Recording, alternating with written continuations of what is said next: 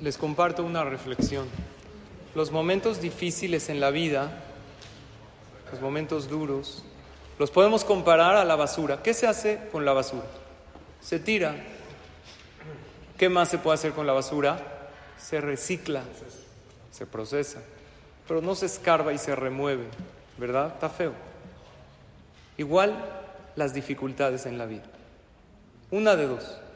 Un pasado difícil o lo tiras, lo eliminas, o reciclas o rescatas algo bueno de ese momento difícil para aprender a futuro.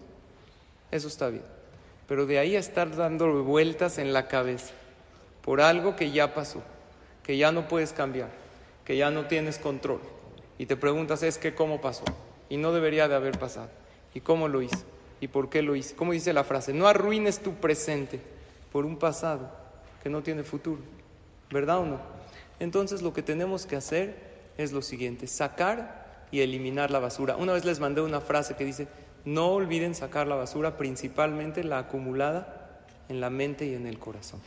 Todas esas cosas que no nos suman en la vida, para el rencor, el resentimiento, el odio, ese pasado que ya no puedes cambiar, de verdad, el darle vueltas a eso solo nos resta calidad de vida. Ojalá veamos siempre a futuro como Hashem quiere, disfrutemos nuestro presente, sí aprendamos del pasado, pero ¿para qué? No para sentirnos mal, para reparar, para mejorar.